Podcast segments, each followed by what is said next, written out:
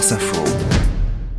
Bonjour Fanny Guinochet. Après quatre ans de fermeture, le salon de l'auto de Genève en Suisse ouvre ses portes aujourd'hui. En d'autres temps, c'était la vitrine du secteur, mais cette année, il n'y a pas beaucoup de constructeurs européens. Pourquoi? Oui, effectivement, hein. aucun Allemand, par exemple, pas de BMW ni de Volkswagen, alors que nos voisins sont connus pour leur industrie automobile très forte. Pas beaucoup de Français non plus, puisqu'un seul groupe tricolore est présent, c'est Renault.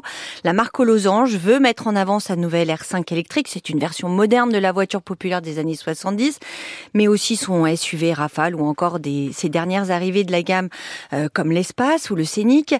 Mais à Genève, ne cherchez pas non plus cette année de marques japonaises, coréennes ou encore américaines. Il n'y en a pas depuis le Covid. Le traditionnel modèle du salon a un peu vécu, ça coûte cher d'être exposant. Et à un moment où beaucoup de constructeurs serrent la vis, eh bien, ils ne voient plus trop l'intérêt de dépenser autant d'argent pour ce type d'événement, alors que par ailleurs, ils font de la pub en passant par les réseaux sociaux ou les influenceurs va plomber l'ambiance à Genève. Effectivement, alors qu'autrefois, vous le rappeliez, c'était ce salon, c'était une vitrine, un rendez-vous incontournable, prestigieux. Et eh bien là, l'édition 2024, c'est une version réduite et cette désaffection des marques traduit bien le grand malaise que vit actuellement le secteur automobile. La plupart des constructeurs occidentaux sont très inquiets. Ils doivent se soumettre à des normes écologiques contraignantes. Certains font face à des problèmes de ressources humaines. Souvenez-vous hein, des grandes grèves pour les salaires l'an dernier aux États-Unis. Et puis avec l'arrivée de l'intelligence artificielle, eh bien la filière craint aussi pour son avenir.